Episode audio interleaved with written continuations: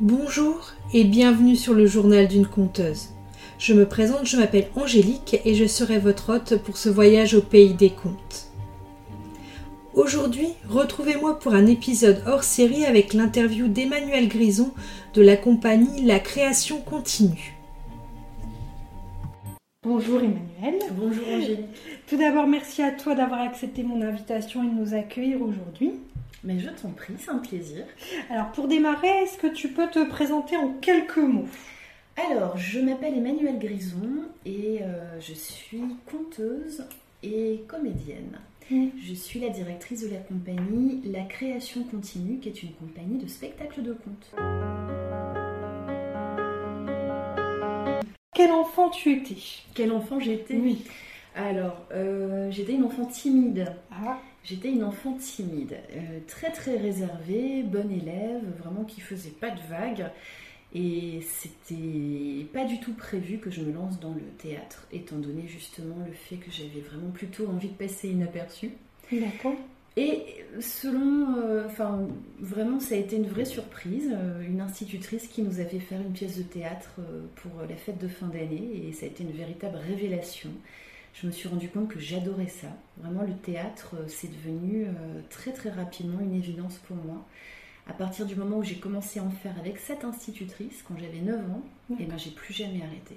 D'accord. Ou à 9 ans, est-ce que tu avais déjà pensé, entre guillemets, tu avais déjà un job de rêve ou un travail euh, que tu voulais déjà faire ou tu ne savais pas forcément encore euh, À 9 ans, j'avais plutôt envie d'être vétérinaire, mais ce qui était certain, c'est que j'allais toujours faire du théâtre pour le plaisir. Euh, j'ai eu envie que ça devienne euh, plus sérieux et d'en faire mon métier plutôt à l'adolescence. D'accord. Mm. Donc ça faisait déjà quand même partie. Tu très vite quand même, tu t'es dit que tu allais en faire un métier. Pas Ah, forcément oui. le conte du coup, mais le théâtre en tout voilà, cas. le conte à l'époque je connaissais pas et c'était bien normal parce que dans les années 80 euh, il y avait quasiment plus de conteurs. Par contre des comédiens, des occasions d'aller au théâtre, il y en avait heureusement. Euh, j'ai continué à m'intéresser au théâtre toujours dans le cadre scolaire en allant euh, avec la prof de français au théâtre, en découvrant Molière comme beaucoup de petits écoliers. Sauf que contrairement à beaucoup de petits écoliers, moi Molière j'ai adoré. Comme quoi. ça formidable. Et euh, je me suis plus jamais arrêtée. J'adorais ça, le théâtre. Et puis le fait d'être euh, timide, euh, c'était une particularité intéressante au final parce que j'étais timide dans la vie. Et sur scène, eh ben, je l'étais moins. Ça me permettait de m'exprimer alors que j'aurais pu ne jamais trouver d'endroit où m'exprimer si j'étais pas tombée par hasard euh, sur la grande famille du théâtre. D'accord. Et du coup, tu participais à des ateliers théâtre à l'école, enfin au collège, au lycée, ou c'était plus en déjà en cours extérieur euh, Eh bien, quand je suis arrivée au collège, il y avait euh, les profs de théâtre qui s'occupaient d'un atelier théâtre, les profs de français, pardon, qui s'occupaient d'un atelier théâtre. Donc j'ai fait ça pendant 4 ans au collège. Et puis au lycée, là pour le coup, je suis rentrée dans un cours avec euh, un vrai, entre guillemets, prof de théâtre. Quelqu'un qui était vraiment professionnel, qui n'était pas ni instituteur ni prof de français. D'accord. Et c'est comme ça que, j'ai, que je suis partie dans quelque chose, oui, de plus sérieux. Mais à l'époque de, de l'atelier du collège, c'était déjà très très intéressant comme activité parce qu'on faisait deux spectacles par an. D'accord, oui, c'est déjà pas mal. Ouais, l'expérience de la scène était quand même euh, déjà là tout de suite. euh, les prémices de apprendre à mettre en scène, de apprendre à bien jouer, tout a été là euh, dès la sixième en fait. hein. D'accord. Mm. C'est rapide quand même. Ouais.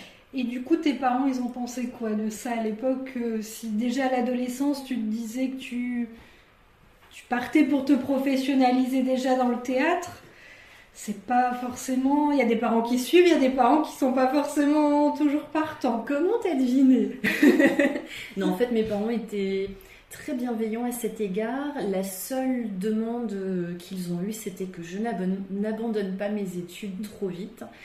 Ils n'ont pas eu beaucoup de difficultés à me convaincre parce que moi, j'étais absolument certaine que c'était très utile de, bah, de faire un métier de sécurité au cas où.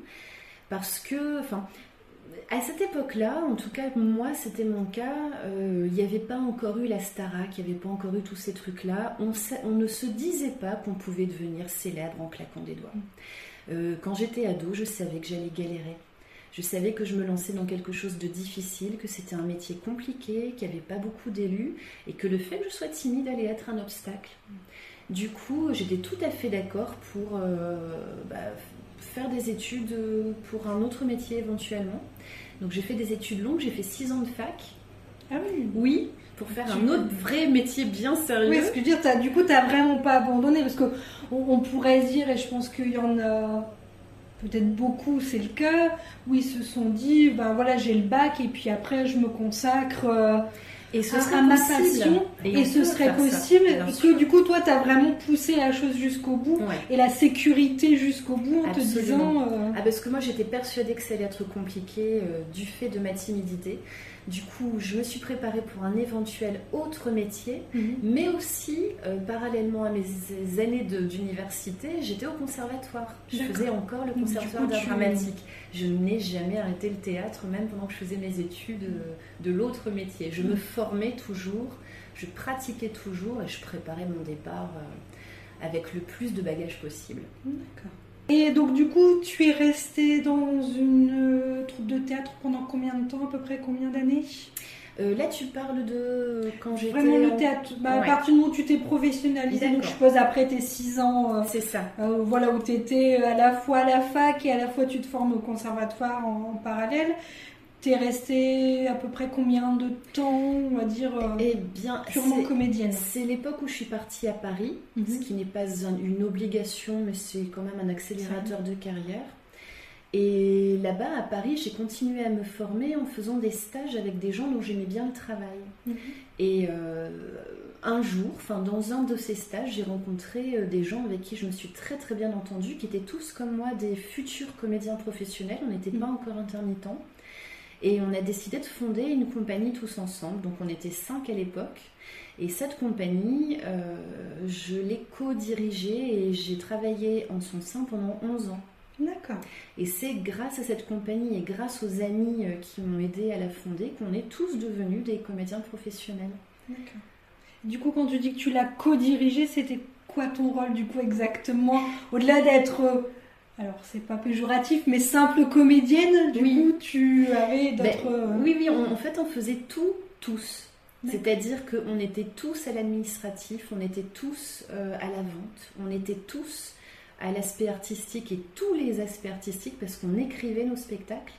On se commettait en scène. En fait, le principe, c'était qu'on était des jeunes apprentis comédiens, futurs professionnels, noyés dans la foule des autres à Paris. Mhm. Donc plutôt que de courir les castings et de se, désespérer de ne pas être embauché, comme ça allait probablement être le cas une fois sur 50, mhm. ou 49 fois sur 50, eh bien on a créé notre propre travail. Donc on montait nos spectacles, on les mettait donc en scène et on les vendait. Et puis petit à petit, euh, comme notre, notre travail était bon et de qualité, eh bien, on est tous devenus euh, professionnels comme ça. D'accord. Donc, quand tu dis professionnel, c'est que vous avez tous atteint du coup le statut d'intermittent, je suppose. Voilà, c'est ça. On a tous eu euh, la possibilité de jouer suffisamment de fois pour... tous les ans pour euh, rentrer dans la catégorie des professionnels. On était actifs suffisamment. voilà, on était là. Ok. Et du coup, quel a été. Alors, est-ce que ça a été un moment particulier ou ça a été un glissement, mais quel a été le, le switch? Comment tu as hmm. switché de comédienne à conteuse? Et pourquoi? Alors, j'étais très très heureuse dans ma compagnie. Le fait d'être en création collective et en travail collectif, ça m'allait parfaitement bien. Euh, si tu te souviens bien, j'avais un petit souci de timidité au mhm. départ. Oui, donc là, là-dedans, c'était impeccable. J'étais pas toute seule, mhm. j'étais avec ma bande, donc tout allait bien. Sauf que quelques années à ce rythme-là, euh, à écrire nous-mêmes les spectacles et à, tout faire par nous-mêmes, on était tout le temps ensemble. Et moi, comme une vraie timide qui se respecte, et eh ben, j'aime bien, être un, être un peu toute seule. Voilà, c'est ça. Donc en parallèle, j'ai ressenti le besoin de temps en temps d'être un petit peu toute seule, tranquille dans mon coin, comme une vraie timide, hein, comme on mm. est souvent dans ces cas-là. Et c'est le conte qui m'a permis de faire ça. Donc pendant quelques années, j'étais vraiment euh, en association de deux, de deux carrières parallèles. J'étais toujours avec mes copains comédiens, on faisait tout le temps notre théâtre. Mais en même temps, en parallèle, j'étais en solo avec les deux premiers spectacles de contes que j'avais créés à l'époque, quand j'habitais encore sur Paris, et qui ont été euh, très très vite bien, bien reçus. Il y, a, il y a eu très très vite euh, des théâtres qui m'ont programmé, et très très vite de la presse qui est venue, et euh, il y a eu un bon écho, donc ça m'a vraiment donné envie de continuer. Puis de toute façon, j'ai tout de suite vu que ça me plaisait beaucoup. Le principe de, de se retrouver sans artifice alors que dans le théâtre, on a plein d'artifices. On a des décors, on a des costumes et on est caché derrière un personnage. Mhm. Et puis on a des copains qui sont là aussi. On n'est pas tout seul. C'est ça. Et le fait d'être en parallèle, confronté à quelque chose où tu triches absolument pas. Tu n'as que ta voix, tu n'as que ton corps et tes expressions de visage pour emmener les gens faire un voyage. Il n'y a pas de décor, euh, voilà. Et est-ce que tu penses que justement ton expérience en tant que euh, co-dirigeant d'une compagnie de théâtre, t'a aidé au niveau du compte Parce que tu, tu dis que, par exemple, très vite, tes spectacles ont trouvé euh, preneur. Mhm. Est-ce que tu penses que ça a quand même joué le fait que tu avais euh, cette expérience et que tu étais peut-être déjà connu comme Emmanuel Grison de la troupe Intel qui se met au compte? Ou est-ce que tu penses que vraiment euh, tu serais arrivé là sans, sans aucun bagage, ça n'aurait rien changé? Alors si, si, mon bagage de comédienne a été fondamental, mais pas mon bagage de, directrice de compagnie. Le seul petit truc que ça peut peut-être avoir changé, c'est que j'étais de moins en moins timide, j'étais de plus en plus confiante en moi. Mais non, non, mon expérience de comédienne, c'est vraiment là-dessus que j'ai pu compter parce que euh, mes spectacles en tant que conteuse euh, se nourrissaient énormément de mon bagage, de toute mon expérience scénique que j'avais depuis des années. Alors j'avais une petite particularité, je venais du théâtre, mhm. c'est-à-dire que quand je comptais, euh, je théâtralisais un petit mhm. peu, je changeais la voix de mes personnages, j'aimais bien faire de la mise en scène, ce qui n'est pas le cas de tous les conteurs. C'est ce que, j'allais te demander, parce qu'il y, a quand même, alors peut-être moins maintenant, mais euh, il y a quand même beaucoup de personnes qui à une époque pensaient que c'était plutôt un inconvénient de venir du théâtre quand on était conteur parce que justement on théâtralisait un peu trop, on en rajoutait un petit peu trop et que on apportait peut-être un peu trop de soi à l'histoire. C'est tout à fait ça. Dans les années 80, quand petit à petit, à nouveau les conteurs ont mm. commencé à réintégrer les salles de spectacle, il y en avait un tout petit peu sur Paris, un tout petit peu dans le nord de la France et un petit peu vers la Bretagne. Mhm. C'était une espèce de renaissance, mais toute timide euh, du conte. Il fallait pas trop euh, déroger à, à, la façon très traditionnelle de faire. Et puis heureusement, je suis arrivée dans le milieu à un moment où on était d'autres. On était mm. plusieurs à venir d'ailleurs en fait. Et on a tous apporté notre couleur et euh, on a fait bouger les choses. Et c'était très bien comme ça. Au début, ça crissait un petit peu. On m'a déjà dit à plusieurs reprises, oui, mais fais attention, tu viens du théâtre, tu risques d'en faire trop. Et moi, je me disais, mais justement, moi, je viens du théâtre, et c'est justement parce que j'ai envie de retourner vers quelque chose d'un peu plus sobre, justement, que le conte m'intéresse. Donc non, j'en ferai pas trop. Je vais juste utiliser mes capacités, mes qualités de conteuse. Mais bien sûr que non, j'en ferai pas trop parce que moi-même, j'ai pas envie de dépasser et de tout mélanger. Mmh. Si je vais dans le conte, c'est bien pour faire autre chose que ce que je faisais déjà dans le théâtre. Et puis voilà, je suis arrivée à une très très bonne époque où dans les, dans les années 80 et 90, il y avait un renouveau des conteurs mmh. et qu'on a été plusieurs à initier des mouvements euh, avec des couleurs très différentes et qu'on a tous trouvé notre place.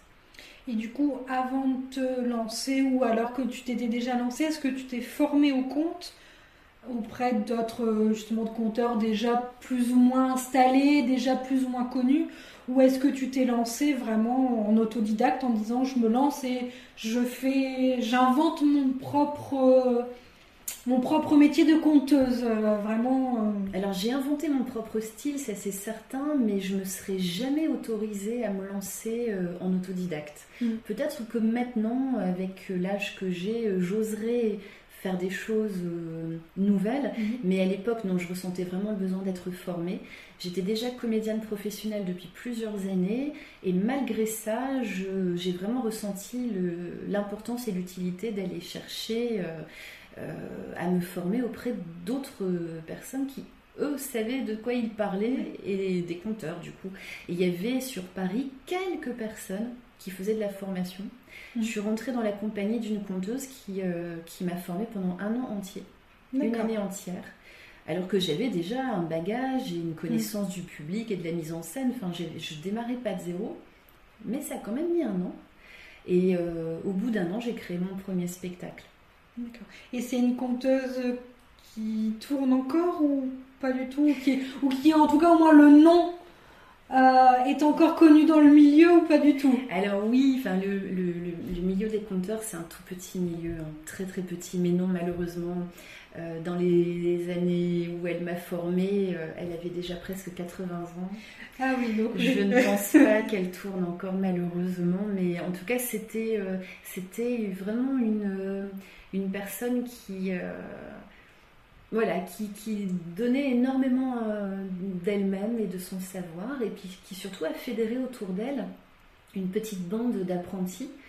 Et c'est aussi pour ça, je pense qu'on en parlera après, mais euh, que j'ai eu à cœur moi aussi quelques années plus tard quand je m'en suis sentie euh, côté, la capacité de recréer une bande d'apprentis parce que c'est vraiment très agréable. On est conteur en solo quand on fait notre spectacle, mais quand on travaille et quand on répète, on peut tout à fait ne pas être en On solo. C'est ça qui Tout est à bien. fait. Et du coup, est-ce que, donc, hormis cette conteuse qui t'a formé, est-ce que tu as d'autres modèles de conteurs ou dans le milieu, on va dire, artistique qui t'ont inspiré euh, au démarrage, on va Oui, dire, oui. enfin, au Ah démarrage ben, non, oui, oui, là, la personne qui m'a le plus inspirée et qui là pour le coup tourne encore, c'est Pepito Matteo.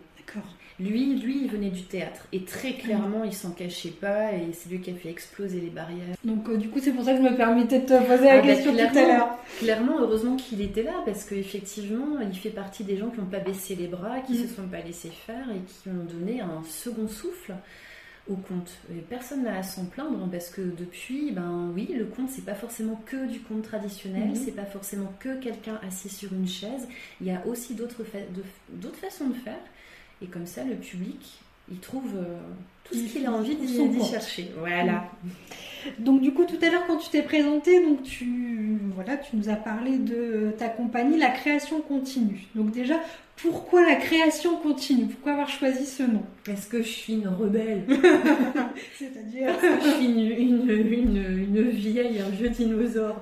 Parce qu'en 2003, à l'époque où certains euh, de tes auditeurs n'étaient pas. ou Peut-être qu'ils étaient, mais ils jeunes. étaient encore très très petits. Euh, il y a eu un gros gros mouvement euh, politique et culturel en France autour du statut des intermittents du spectacle. Alors on s'en souvient pas forcément bien de nos jours, mais à l'époque c'était très important pour nous les artistes de se faire entendre et on est allé dans la rue et on a fait beaucoup de manifestations euh, en tout genre et des occupations de lieux. Euh, parce qu'en fait, on était en train de risquer de voir disparaître toutes les petites compagnies et tous les comédiens, comédiennes et artistes au sens général qui n'étaient pas célèbres. C'est-à-dire que si on était euh, resté comme les politiques de l'époque voulaient euh, que ça se passe, eh bien, euh, les spectacles dans les écoles, il n'y en aurait plus eu. Les petits spectacles qui coûtent pas cher dans les bibliothèques, il n'y en aurait plus eu parce que tous les gens qui les font n'auraient plus été en mesure de vivre de ce métier-là. Donc on s'est bagarré avec ça, on a été très très très peu entendu et ça a été le démarrage d'une quinzaine d'années de galères énormes pour les petits intermittents Oui. du spectacle. Mais les petits intermittents du spectacle, c'est les artisans, c'est ceux qui font vivre la culture partout. C'est ce que j'allais dire, c'est ce qu'on voit qu'on voit le plus souvent, enfin en tout cas à la porte de chez soi, c'est-à-dire que On a besoin de, de, de on a besoin d'eux au de quotidien. Tu, parles- voilà. tu, tu parlais des écoles, euh, mais euh, voilà, c'est vrai que parfois, peut-être sur des fêtes de quartier, euh, toutes les communes ou tous les organisateurs n'ont pas les moyens de se payer des vedettes avec la tête d'affiche, Voilà. ou des comédiens ou des conteurs qui ont déjà un sacré bagage et qui sont très très connus et qui, à raison, ont leurs tarifs qui Mhm. suivent. Mais tout le monde n'est pas en capacité, enfin au niveau des organisateurs, tout le monde n'est pas en capacité de, de pouvoir programmer ces personnes.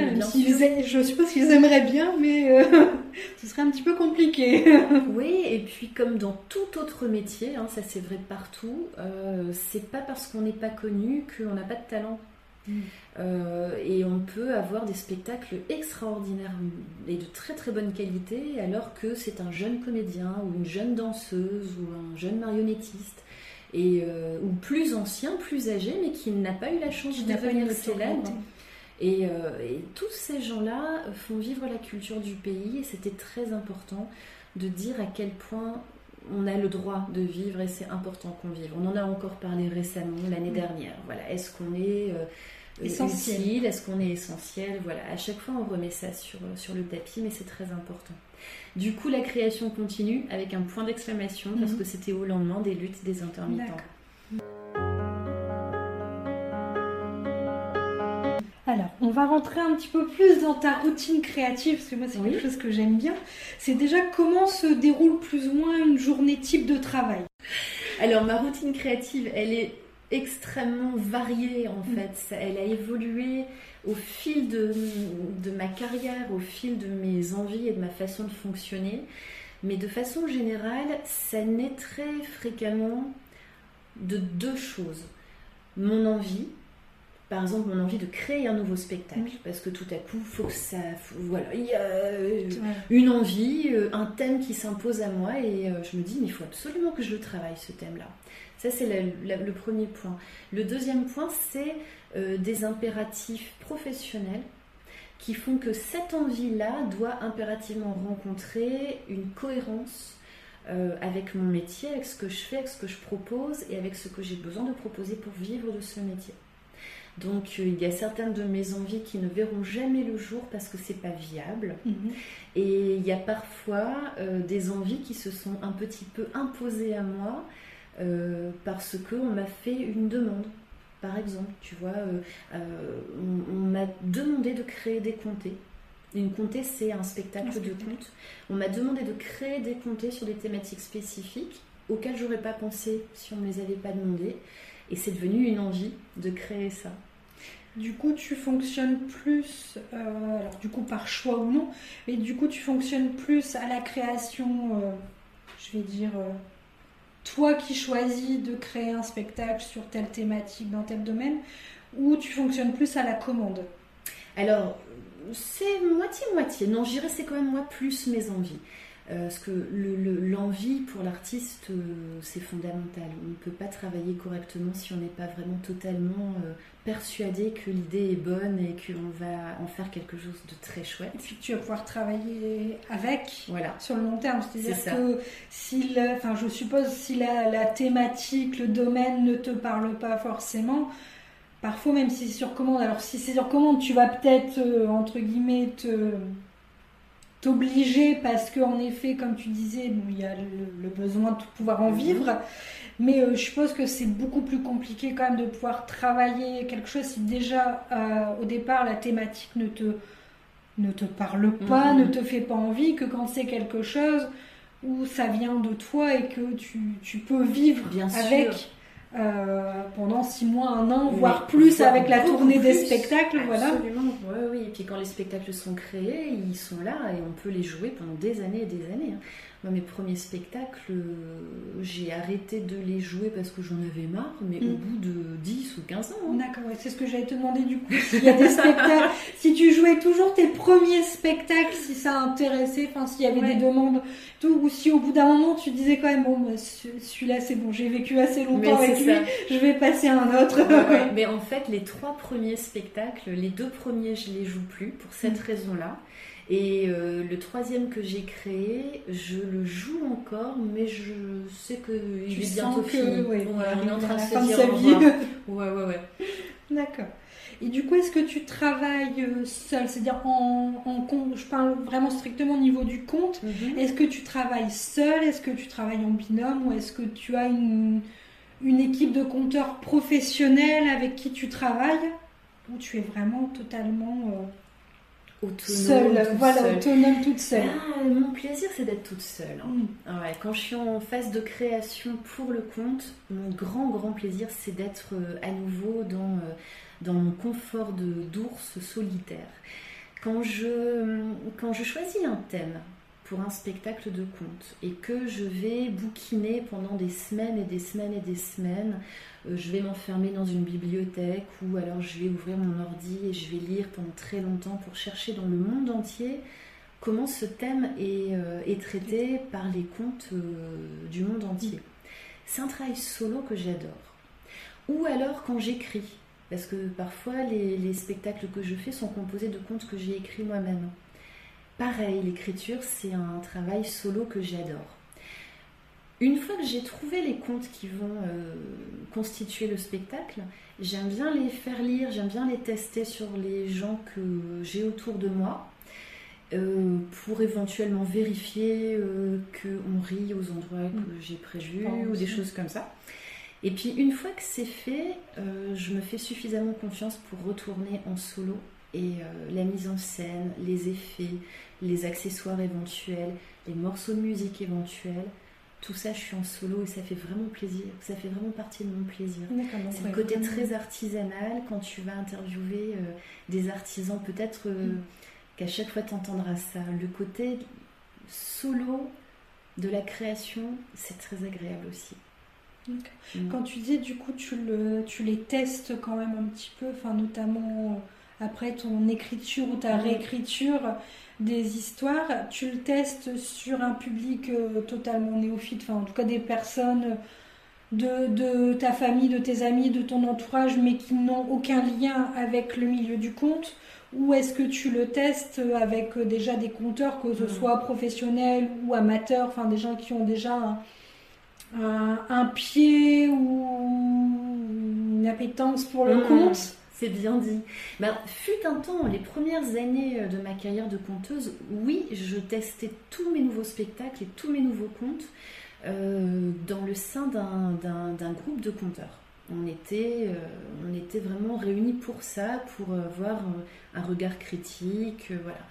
Depuis plusieurs années maintenant, non, non, non, je suis vraiment euh, totalement persuadée que mon plaisir, c'est vraiment d'être toute seule. Et quand je, quand je teste mes histoires, c'est les histoires et non pas ma façon de les raconter. D'accord. C'est vraiment les histoires, une fois que je les ai trouvées ou écrites, pour aller vérifier qu'elles sont chouettes, D'accord. qu'elles intéressent, qu'elles plaisent. Du, du coup, tu le fais systématiquement avant justement la phase de mise en scène, de recherche musicale ou des costumes. tout à fait ça. ou- Voilà. Et les gens qui ont lu les histoires ou à qui je les ai lues euh, à voix haute ne les revoient, ne les réécoutent que quand le spectacle est fait.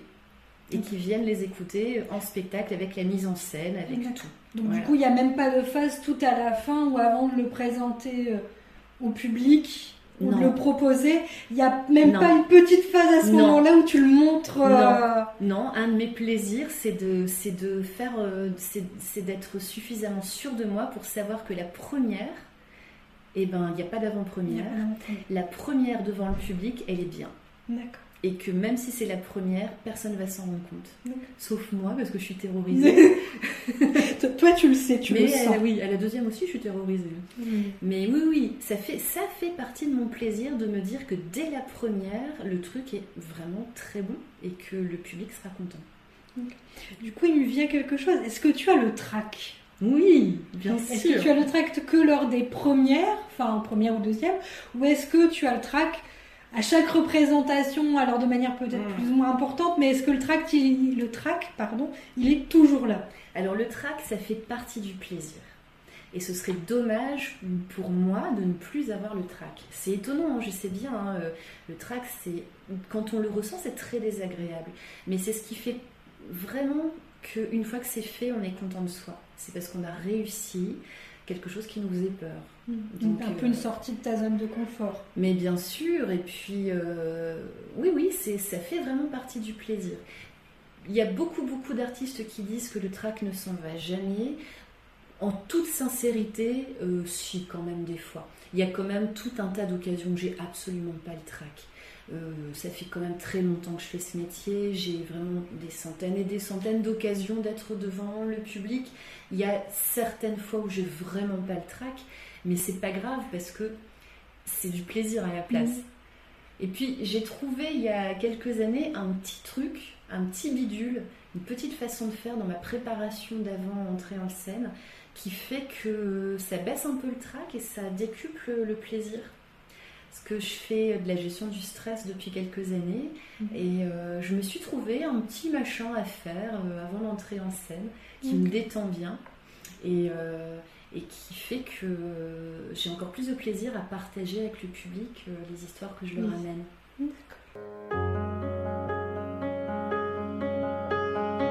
Maintenant, tes contacts, parce que là, du coup, on a parlé du conte, de ta, ton, ton, quotidien quand tu crées euh, tes, spectacles, bon, même si on n'est pas encore entré dans le détail, on a vraiment fait qu'effleurer, mais euh, quels sont tes contacts avec tes, alors, ce que moi j'ai appelé tes clients, mais qui sont plus bah, les, décideurs ou les mmh. gens voilà, qui... Euh, les programmateurs. voilà, les programmateurs, tout à fait. Alors, qu'est-ce que tu veux dire bah, Dans peut-être la, manière euh, dont tu les appréhendes ou tu rentres en contact avec eux, ou est-ce que c'est purement euh, eux par rapport à la communication que tu peux faire peut-être d'une autre manière, eux qui viennent vers toi?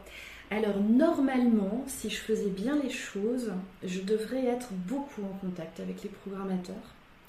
Mais euh, je ne fais pas ça du tout. Euh, pendant très très longtemps, quand j'étais dans ma troupe de théâtre, on était tous euh, très motivés par l'idée et le principe de vendre nos spectacles parce que c'est ce qui allait nous rapporter à manger. Euh, depuis quelques années, j'ai la chance de ne plus avoir besoin à ce point de faire attention à multiplier les occasions d'aller jouer je suis installée, je peux un peu plus faire ce que je veux et choisir ce que je veux. Et notamment ce que je veux, ben c'est pas trop trop démarcher parce que j'aime pas trop ça. C'est pas mon métier en réalité. C'est un impératif. Euh, c'est obligé, mais en réalité c'est pas mon métier. Moi mon métier c'est de, créer des spectacles et de les jouer. C'est pas de les vendre. Donc, euh, depuis quelques années, je me paye le luxe de ne plus du tout euh, démarcher mhm. et de ne faire jouer que le bouche à oreille et les réseaux sociaux. Et c'est un vrai plaisir. Et du coup, ça fonctionne assez pour que tu puisses continuer à en vivre? Ben, En fait, ça fonctionne assez en fonction de mes envies et de mes impératifs à moi. Mhm. Moi, je suis quelqu'un qui est très intéressé, voire même passionné par mon métier. Mhm. Mais je suis aussi quelqu'un qui est... Euh, j'ai très à cœur de ne pas faire que travailler. J'ai envie d'avoir beaucoup de temps pour plein d'autres choses. Du coup, je suis d'accord pour pas travailler tant que ça, mhm. euh, à condition d'avoir une jolie vie euh, à côté. Mais c'est le cas, donc euh, voilà. Donc, donc oui, le fait de ne plus démarcher, moi je trouve que c'est suffisant. Après, bah, ça veut dire que j'ai fait le deuil de plein de choses. Je ne me suis jamais battue pour devenir célèbre, par exemple. Mhm je pars du principe que euh, dans, un, dans le milieu artistique, pour devenir célèbre, il ne faut pas uniquement très bien travailler, il faut aussi très très bien réseauter. Mhm. voilà, euh, être là où il faut être, parler aux gens à qui il faut parler. Moi, je ne peux pas le faire. J'ai toujours quand même cette euh, obligation de faire avec ma timidité. C'est un élément avec lequel je dois compter.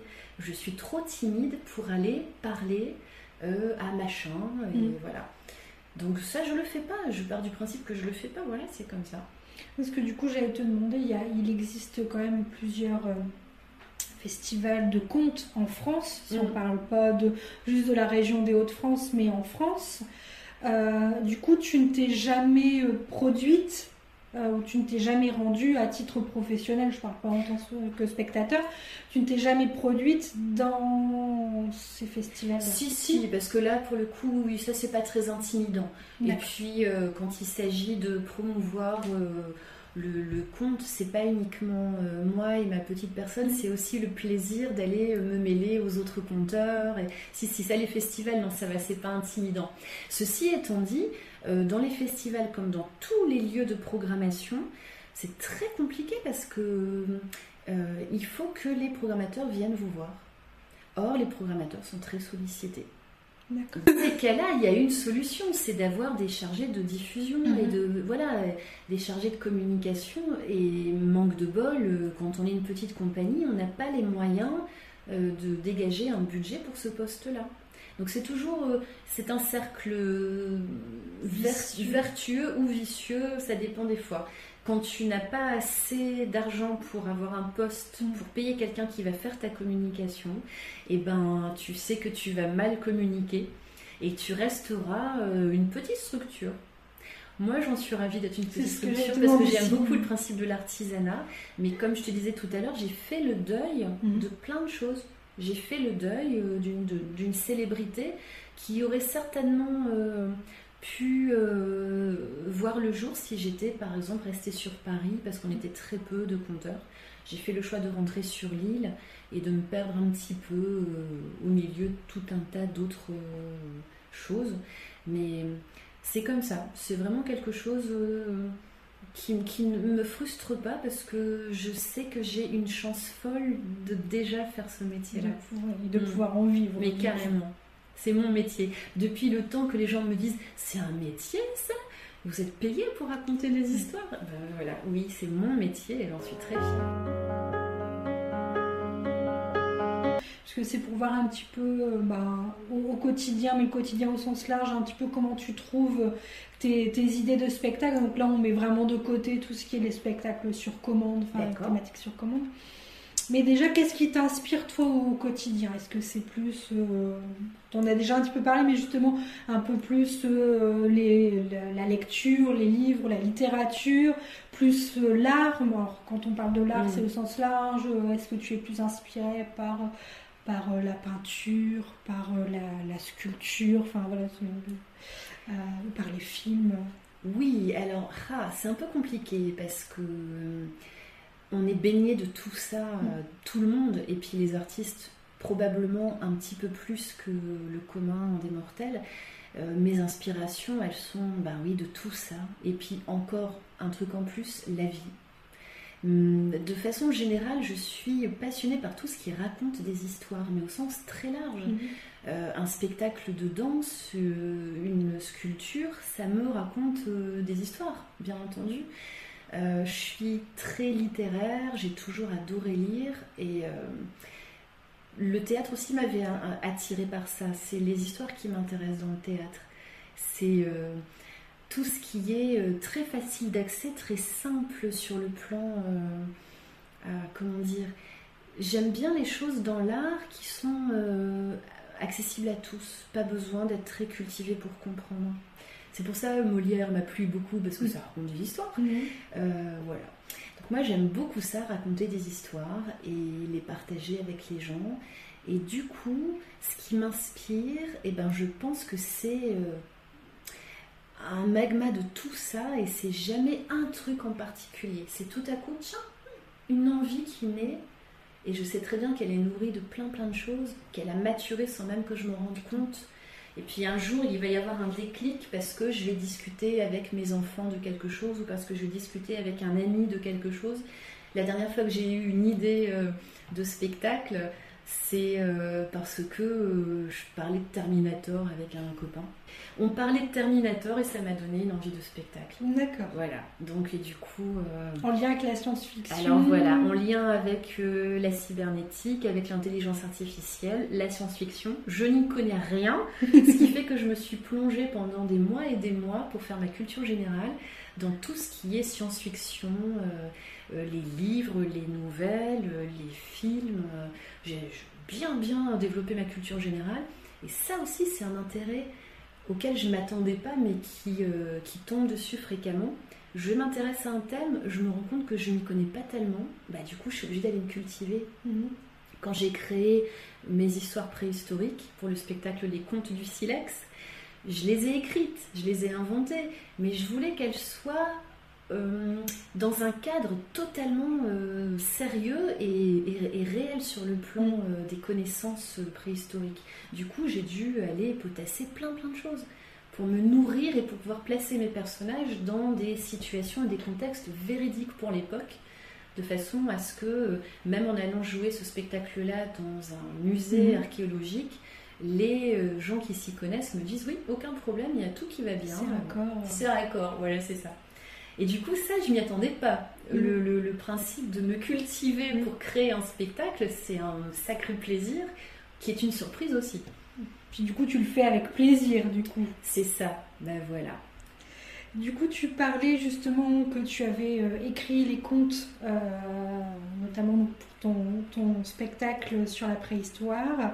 Est-ce que tu travailles uniquement, justement, tu écris tous les contes de tous tes spectacles Ou est-ce qu'il y a aussi des contes où tu vas piocher dans des contes existants? Oui, les deux. En fait, quand j'ai démarré ma carrière de, de conteuse, je me sentais pas légitime pour écrire. Je savais que j'étais littéraire et que j'écrivais bien, bon voilà, c'était mon truc. Mais j'avais très très très envie d'être euh, euh, une passeuse, de rapporter ici et pour les gens d'ici des contes, des histoires du monde entier. C'est pour ça que mes premiers spectacles, je ne les ai pas écrits et je ne voulais absolument pas m'autoriser à les écrire. Je voulais rapporter ici les contes que d'autres gens, d'autres cultures racontent chez eux, racontent à leurs enfants. Parce que mon petit côté sociologue, parce que moi je trouve ça passionnant, hein, le fait euh, qu'on puisse vraiment euh, se mettre au diapason d'une culture, d'un pays étranger, en allant lire les contes qu'ils ont inventés et qu'ils racontent à leurs enfants. Donc ce sont uniquement des contes de culture ou de nationalité différentes. Mais c'est ça. Enfin, voilà. c'est pas, Au pas- début, oui. c'est pas des contes euh, franco-français, on va dire, ou francophones. C'est ça. Mes premiers spectacles de contes, ils venaient du monde entier. J'avais un thème et j'allais, les cher- j'allais chercher ce thème dans le monde entier. Comment ils ont fait les Africains, comment ils ont fait les Mexicains? Et euh, les Roumains, ils ont fait comment? Voilà, c'est ça qui m'intéressait. Et c'est aussi pour ça que je lisais énormément. Je passais des mois et des mois à lire des tas et des tas de trucs. Mon petit côté euh, solitaire et t'es bien utile du coup pour t'enfermer avec un bon bouquin. Mais c'est euh, ça, c'est un plaisir. hein. Et donc, euh, des années plus tard, je me suis quand même sentie titillée par une envie de- d'écrire. Et depuis, euh, j'avoue que, bon ben voilà, j'ai basculé de ce côté. T'as basculé Ah, totalement et tes nouveaux spectacles, t'écris. J'écris tout maintenant. D'accord. Et du coup, euh, là je reviens du coup plus sur tes premiers spectacles. Mhm. Euh, quand c'était, tu prenais des contes du coup déjà existants, alors même si c'était pas des contes francophones, mais comment, alors du coup je vais avoir deux questions. Du coup dé- déjà, euh, bah, un petit peu comment tu t'y prends pour réécrire ou par quel bout tu prends le conte pour le réécrire et vu que c'est déjà des choses existantes que tu as certainement dû trouver dans des livres, Mhm. comment fonctionne le droit d'auteur? Parce que là, du coup, tu reprends quelque chose qui a déjà Oui. été euh, euh, écrit par quelqu'un d'autre. Voilà, c'est ça. Il y a énormément de recueils de contes qui sont euh, bah, des recueils de légendes, Mhm. contes et légendes de telle région ou de tel pays. Euh, il y a toujours quelqu'un qui a eu la bonne idée d'aller les, mettre ensemble, les collecter pour que les conteurs du monde entier puissent les trouver. Et c'est un corpus extraordinaire dans lequel les conteurs ont le droit d'aller puiser. Le conteur, quand il va trouver une histoire qu'il a envie de raconter, euh, a besoin du livre ou a besoin d'Internet pour le trouver, mais une fois que le conte est trouvé, le conteur se l'approprie. Il va modifier son rythme, il va, modifier la structure des phrases, il va modifier les mots qu'il Mm. emploie, il va utiliser sa façon à lui de raconter les choses, voire même il va bidouiller des trucs et changer quelques petites choses, il va raccourcir ou rallonger certains passages, ça devient sa version à lui de l'histoire, et du coup, oui, on a le droit de la raconter. La- le, le droit d'auteur euh, ne s'applique pas à toutes ces légendes qu'on va chercher partout. Euh, un, un truc qui est étonnant aussi, c'est que on peut aussi faire ça avec des bouquins qui ont été édités récemment et sur lesquels, oui, il s'applique les droits d'auteur. Mhm. Quand tu es conteur, c'est différent. L'histoire que tu vas chercher dans un bouquin qui a été édité là, euh, voilà, d'un contemporain, tu ne vas pas la raconter telle qu'elle est écrite. Et bien du coup, c'est ta version à toi. Le conteur raconte cette version-là, la sienne, de l'histoire. D'où l'importance du coup de préciser qu'un conteur n'est pas juste là pour lire une histoire ou raconter une histoire qu'il a trouvée dans un livre et que ça fait partie du rôle du conteur et d'autant plus du conteur professionnel de se l'approprier, de la réécrire pour y mettre euh, sa patte. Mais complètement, voilà, tu as très très bien dit ça. Effectivement, oui, euh, il y a des gens qui peuvent s'imaginer qu'un conteur prend un livre et le lit. C'est pas ça hein, le métier de conteur. Ça, c'est euh, une très très bonne façon de raconter des histoires et d'initier les gens au fait de d'ouvrir un bouquin, mais c'est pas le métier de conteur. Le conteur, il raconte sans aucun, il tient pas le livre dans la main et il va pas raconter avec les mots qu'on trouvera dans le bouquin. Ce que je veux dire, après il peut ne pas avoir le livre mais faire du par cœur. Oui, on fait comme on veut après. Il y a des conteurs qui apprennent par cœur, mais ils apprennent par cœur leur version réécrite à eux, leur version à eux. Là on va partir sur une, une pas une thématique mais euh, un domaine précis. Est-ce que pour toi la créativité se travaille ou est-ce que c'est inné? C'est-à-dire tu l'as ou tu l'as pas? Ah oui, alors hein, c'est une excellente question. Mais elle me pose pas de problème parce que j'ai déjà souvent réfléchi. Euh, oui, oui, la créativité se travaille. C'est un muscle. J'en suis persuadée. Euh, bien entendu, il y en a qui sont vachement mieux dotés dès le départ que d'autres. Il y en a qui sont pas du tout créatifs et qui vont être euh, vachement balèzes dans d'autres domaines, mais pas dans la créativité et certainement pas dans la créativité artistique. Mhm on n'est pas tous égaux au départ, mais c'est évident que plus on crée et plus ça devient simple et, meilleur on est. Ça c'est certain, j'en suis vraiment totalement convaincue. Du coup, à quelqu'un qui se dit justement pas, pas créatif, qui ne travaille pas, qui ne vient pas forcément du, du domaine artistique, quel conseil tu pourrais lui donner s'il avait envie, euh, ou elle, si elle avait envie, ben, de, de, commencer à travailler sa créativité, notamment du coup avec le conte. Par exemple. Voilà, en, imaginant ce qu'on n'en a pas forcément encore parlé, euh, mais euh, la création continue, ce n'est pas que Emmanuelle Grison, conteuse professionnelle, c'est également des ateliers de conte euh, ouverts. Voilà, des formations pour les, les, les apprentis conteurs ou les gens curieux qui ont envie de venir toucher à ça pendant quelques temps. Alors, eh ben, tu vois, la, réponse à ta question, euh, je, la prends dans, ta question elle-même. Quelqu'un qui aurait envie, eh ben, c'est déjà un très bon début. Si la personne a envie, mais pense que c'est pas, pas, pour elle, que c'est pas une compétence qu'elle a développée pour le moment, ben, l'envie, c'est vraiment la petite graine qui va faire toute la différence. Si on a envie, allez, c'est que c'est bon, c'est que quelque part c'est ok. Il faut ensuite euh, aller s'y frotter et vérifier si cette envie, elle passe la première étape. La première étape, c'est le plaisir. Faites un stage de formation, allez faire, euh, je sais pas, euh, du clown, allez faire de l'impro, allez faire ce que vous voulez pour vérifier euh, que vous avez raison d'être titillé par ça. Si vous prenez du plaisir, allez, c'est peut-être une bonne raison de continuer un peu. Et si ça tombe, de vous rendre compte que ouais, ouais, vous pouvez éventuellement être doué c'est possible.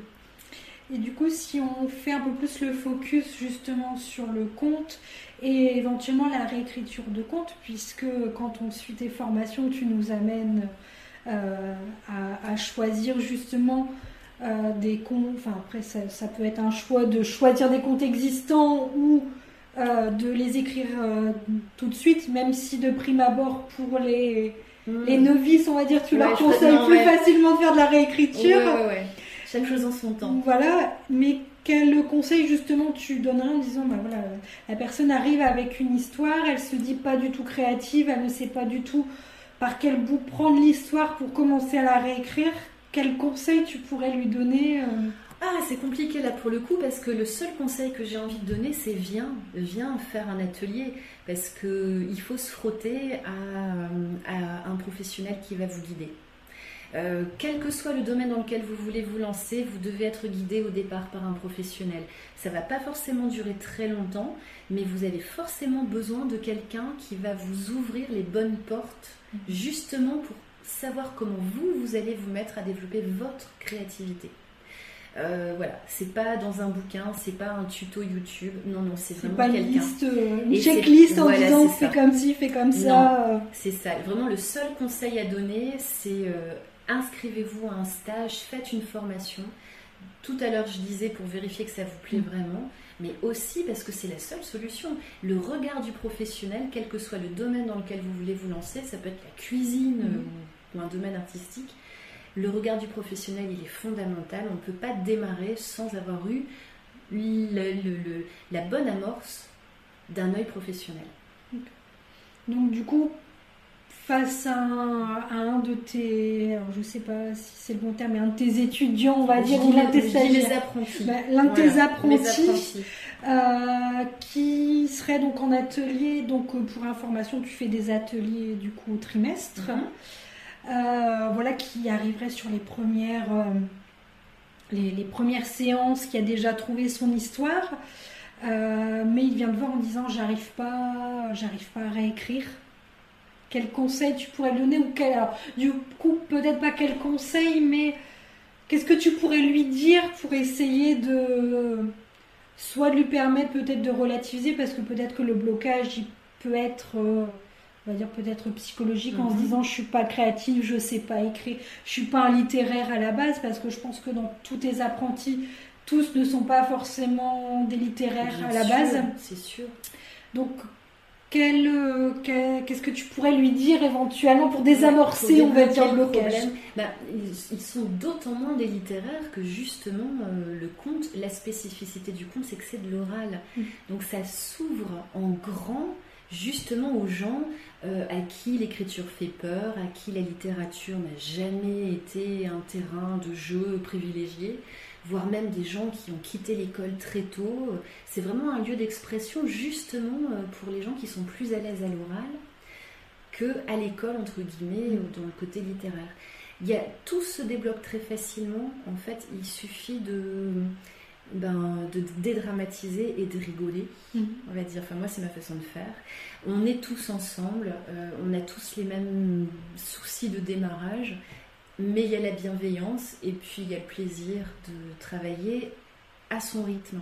Ça, c'est aussi quelque chose que j'ai appris euh, de, du fait d'être timide, mhm. parce que je suis très très sensible au fait euh, d'accompagner les gens à leur rythme. Ils avancent, mais je pousse personne. Donc, ouais, c'est très facile de dédramatiser, c'est très facile de décoincer. C'est ouais, ça, c'est qu'en fait, toi, tu as technique, si on peut appeler ça une technique, c'est justement de dédramatiser en disant c'est pas forcément. Bien sûr. et puis, grave, comme tout professionnel qui décide de faire de la formation, euh, c'est parce qu'on sait que sur le plan pédagogique, on a des, on sait y faire. Mm. Qu'on aime bien les gens et puis surtout qu'on se sent très à l'aise avec euh, la, la,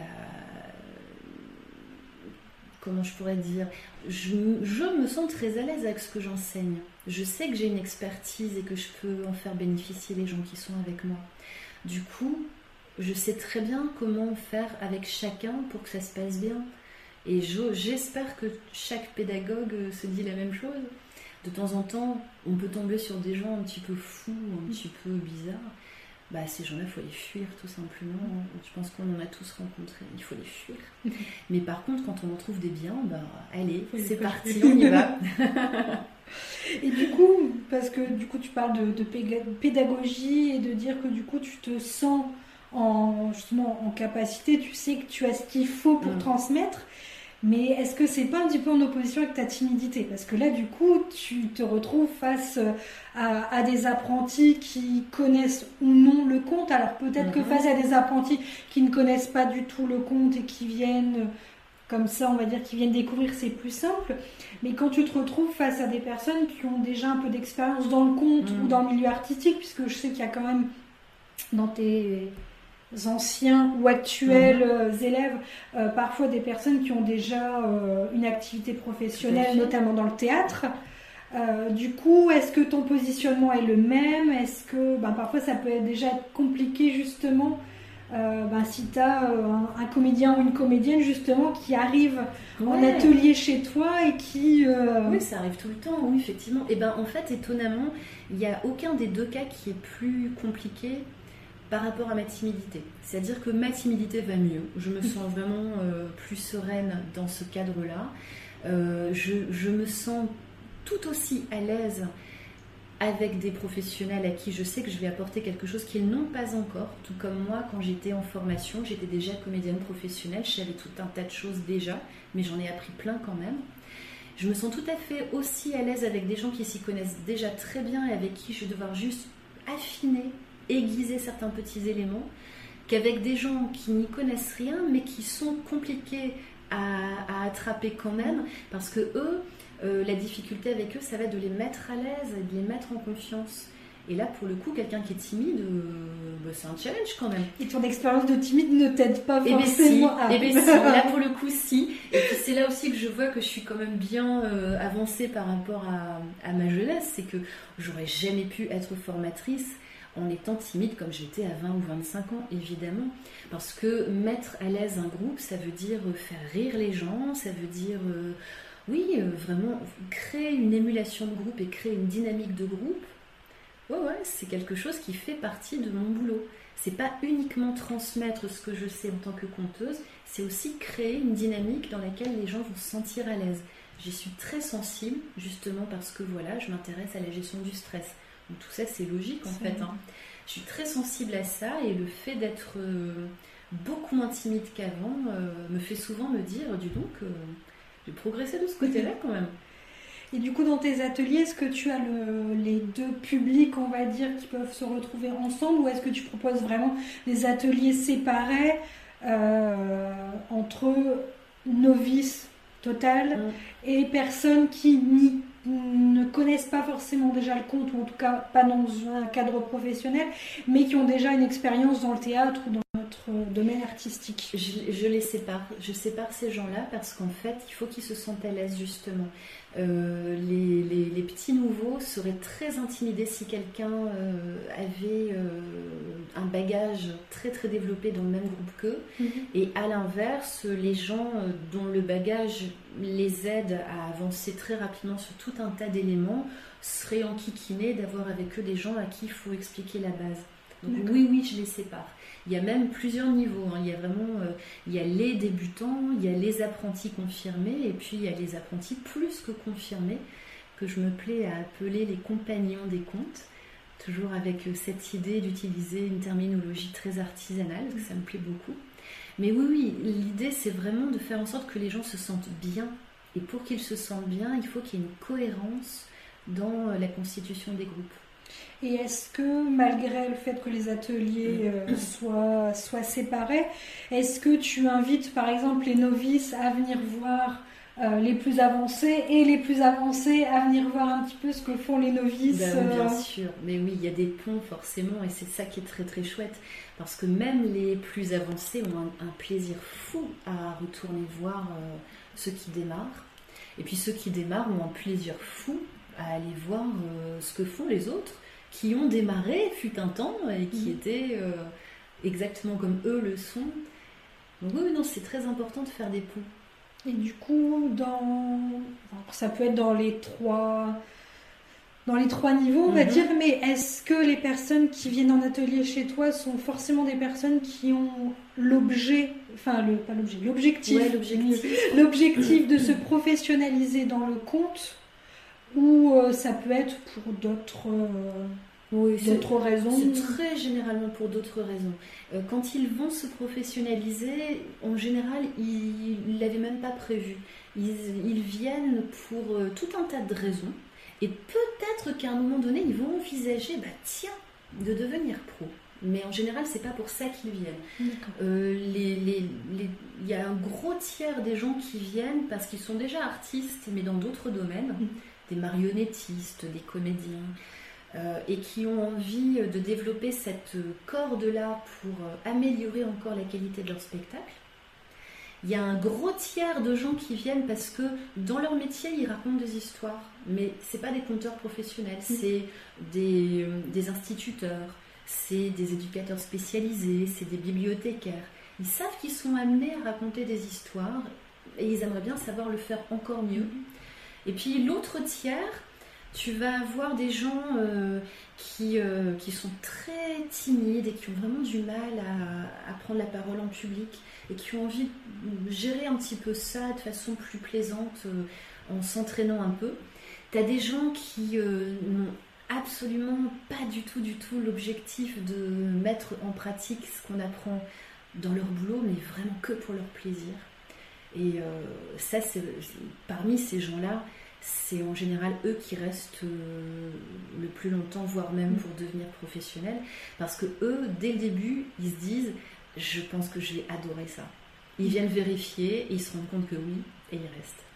Donc du coup, tu as déjà une partie ou certains de tes apprentis qui sont devenus des compteurs professionnels. Oui, ou semi-professionnels, c'est-à-dire qui, euh, qui sont en train de se poser la question, ou qui alors euh, font en parallèle de leur métier euh, des, interventions professionnelles de compte, mais en gardant leur métier. Là, pour le moment, il y en a vraiment beaucoup qui sont là entre deux eaux, et c'est très bien, et qui, euh, et qui du coup soulèvent des interrogations très très intéressantes, et qui peuvent se nourrir les uns les autres.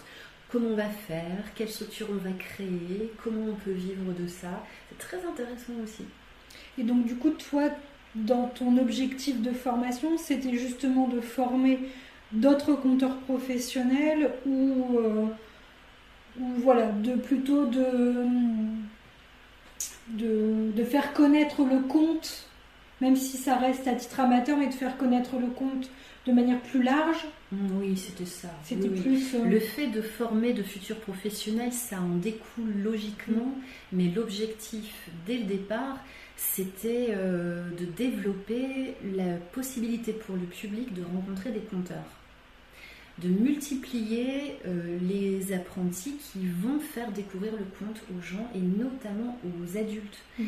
Parce que moi, ma passion, euh, c'est les histoires et on n'est pas nombreux finalement à savoir qu'on peut être adulte et adorer écouter des histoires il faut rencontrer des compteurs pour s'en rendre compte. Donc les contes ne sont pas faits que pour les enfants. Eh bien non. Et peu de gens le savent. En fait, euh, les conteurs qui ont euh, l'occasion de raconter devant un public adulte ont cette joie immense de voir les gens euh, redevenir avec des yeux d'enfant. Enfin, c'est, ça a l'air idiot hein, ce que je dis, mais c'est la vérité. On raconte une histoire à un adulte, il est euh, très sérieux, très tranquille, et puis au bout de la deuxième ou de la troisième, il n'est plus le même, il ne se tient plus pareil sur sa chaise, son visage a changé d'expression, on voit dans ses yeux qu'il est en train de se faire le film, exactement comme quand il avait 6 ans. Ça aussi, ça fait partie du plaisir du conteur. Hein. Donc du coup, selon toi, est-ce que les histoires sont pour tous aussi bien... enfin, une histoire va être accessible euh, pour tous, aussi bien un enfant qu'un adulte? Ou est-ce que pour toi, il y a plus des histoires quand même qui sont pour les enfants et des histoires qui sont plus pour les adultes? Oui, j'aurais tendance. Des, des, ce serait formidable de, de, se dire que les histoires se racontent pour tout le monde, mais non, on n'en est quand même pas encore là. Il faut quand même prendre les gens. Euh, il euh, faut les attraper avec douceur, déjà les convaincre qu'ils ne vont pas s'ennuyer en écoutant des contes, c'est vraiment la, première chose. Alors oui, il faut trouver la bonne histoire pour le, bon type de public.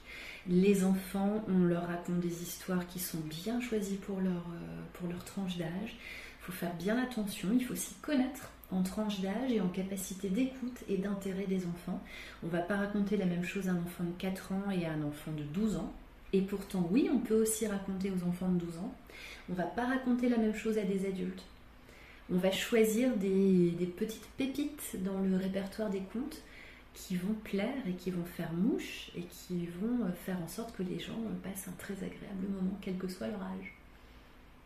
Et du coup, toi, enfin, toi ou de manière générale, les conteurs, est-ce qu'ils se spécialisent auprès d'un public en particulier? Ou est-ce que pour toi c'est plus enrichissant justement d'être un conteur qui peut, selon les moments, selon les demandes, peut compter pour des jeunes enfants, pour des adolescents ou pour des adultes? C'est vraiment très particulier à chacun. En fait, le conteur a comme spécificité d'être un amoureux des histoires. Mais on peut être un amoureux d'histoires uniquement pour adultes. on peut très bien ne pas du tout être intéressé par des histoires très, très courtes et très basiques qu'on va raconter à des enfants très jeunes. Personnellement, par mm. exemple, je ne raconte pas aux enfants très jeunes, justement parce que j'aime les histoires et que j'aime pouvoir raconter à un public qui est déjà assez en âge pour comprendre des histoires. Je ne vais pas aller raconter à des enfants qui sont tellement petits qu'ils vont avoir besoin euh, qu'on les aide en leur montrant des images ou en leur montrant des objets ou en leur sortant des trucs pour réanimer leur, euh, leur, leur intérêt ou leur concentration tu ne vas pas faire par exemple du conte avec des marionnettes à doigts ou des marionnettes à main. Voilà, c'est ça. Tout ce qui est euh, spectacle pour très très jeunes, euh, je, suis en mesure de former les gens pour faire ça, mhm. mais moi en tant qu'artiste, c'est pas ça qui m'intéresse. C'est pas ces spectacles-là que j'ai envie de faire parce que j'ai envie de raconter des histoires qui me plaisent à moi. Et moi, c'est vrai que mes histoires, en général, euh, quand je les aime vraiment beaucoup, beaucoup, et eh ben, c'est des histoires qui sont au moins pour les 7-8 ans. Et voire même pour les adultes. D'accord. Sur euh, peut-être euh, ton processus créatif, on va dire, est-ce que ça t'est déjà arrivé d'avoir la, page blanche, le syndrome de la page blanche, puisque tu dis que tu écris du coup actuellement tes propres spectacles, donc tes propres contes, est-ce qu'il t'est déjà arrivé de, ne pas réussir à voilà, avoir le syndrome de la page blanche ou de ne pas savoir quelle thématique choisir pour ton prochain spectacle? Sachant que la thématique, tu disais ça tout à l'heure, ça vient un petit peu de voilà, c'est un moment dans le quotidien, dans une expo que tu peux aller voir, une mm. discussion. Donc je suppose qu'au niveau de la thématique, tu, tu la cherches pas la thématique, c'est un peu la thématique qui vient à toi. Mais du coup, une fois que tu l'as et que tu dois écrire tes histoires, est-ce qu'il t'est déjà arrivé de dire bah, cette thématique, je l'adore, je veux travailler dessus, mais euh, une fois que tu te poses devant la oui, feuille, ça m'est déjà arrivé. En fait, le, principe, c'est que puisque je suis professionnelle, je suis obligée de tenir compte de tout un tas euh, d'éléments euh, factuels. Le fait de vendre mon spectacle, mhm. de trouver un public, mais au sens vraiment très concret du terme. Remplir les salles. Mhm. Euh, j'ai déjà eu l'occasion de me dire tiens, ah, cette thématique-là me plaît beaucoup. Et en plus, je pense qu'elle plaît beaucoup aussi. Et du coup, je vais faire mon spectacle là-dessus. Et ben, une fois que j'ai choisi cette thématique-là, en étant persuadée que c'était une très très bonne idée, ben, les histoires soit à trouver, soit à écrire, ouais, des fois c'était pas si évident que ça. Mais c'est pas grave parce que j'ai du temps. Mhm. Pendant que je cogite à un futur spectacle, j'ai tous mes autres spectacles qui sont là et qui sont prêts qui sont dans ma besace et que je peux proposer euh, au programmateur. Donc c'est pas très grave. Euh, un spectacle va voir le jour à un moment donné et si je mets six mois pour le créer, eh ben voilà. Si je mets un an et demi pour le créer, c'est pas grave non plus.